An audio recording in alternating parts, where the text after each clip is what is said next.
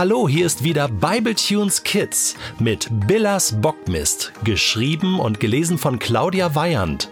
Wir wünschen dir viel Spaß. Freundschaften. In der großen Pause hielt es Lulu für ratsam, in der Nähe von Herrn Wurmlinger zu warten, bis Remo und seine Bande das Klassenzimmer verlassen hatten, bevor auch sie gehen konnte.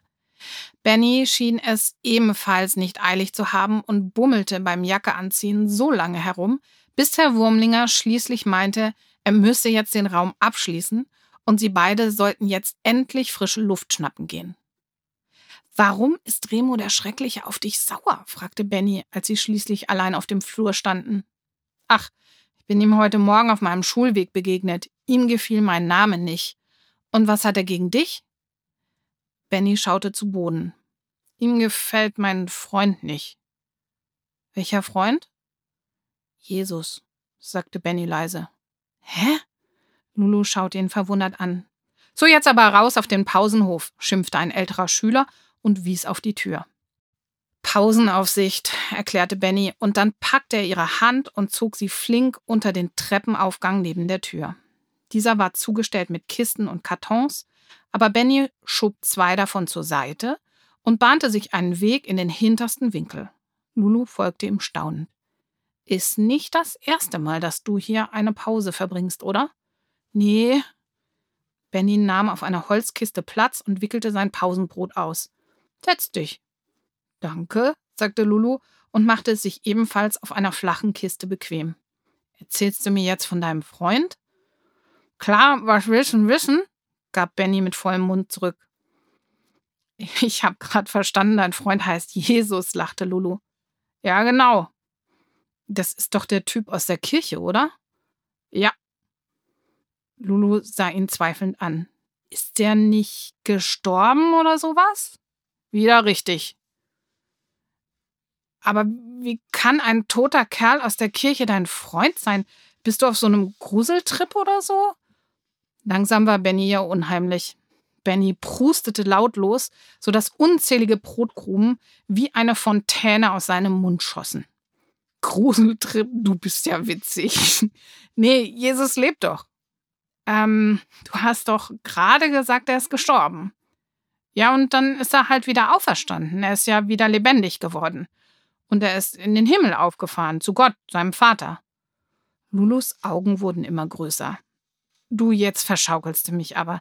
Erst tot, dann wieder lebendig, dann fliegt er in den Himmel. Ist der reinste Science-Fiction-Streifen.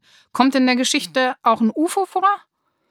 Sag mal, hast du in deiner Schule im Rallye-Unterricht gepennt, oder? fragte Benny. Lulu zuckte mit den Schultern. Ich hatte kein Rallye, ich hatte Ethik. Oh, naja, gut. Aber du feierst doch Weihnachten und Ostern und so. Ja, und was hat denn das mit Rallye zu tun?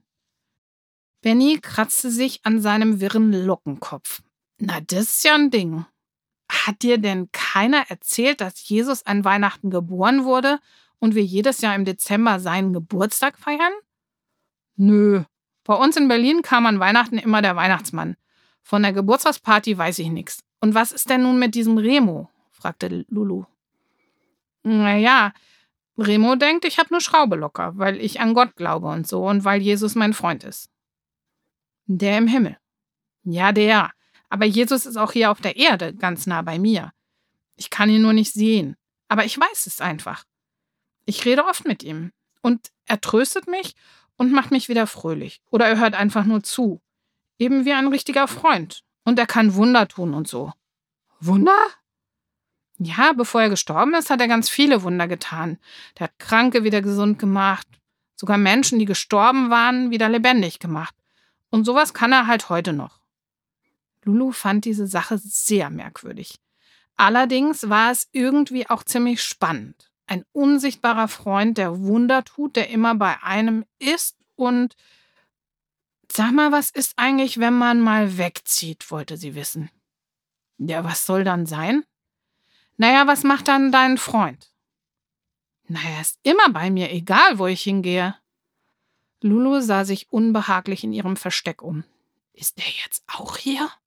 Klar. Auf welcher Kiste sitzt er? Du bist echt cool, Lulu, lachte Benny. Dann faltete er sorgsam sein Butterbrotpapier zusammen, stopfte es sich in die hinterste Hosentasche und stand auf. Wir müssen gehen, die Pause ist um.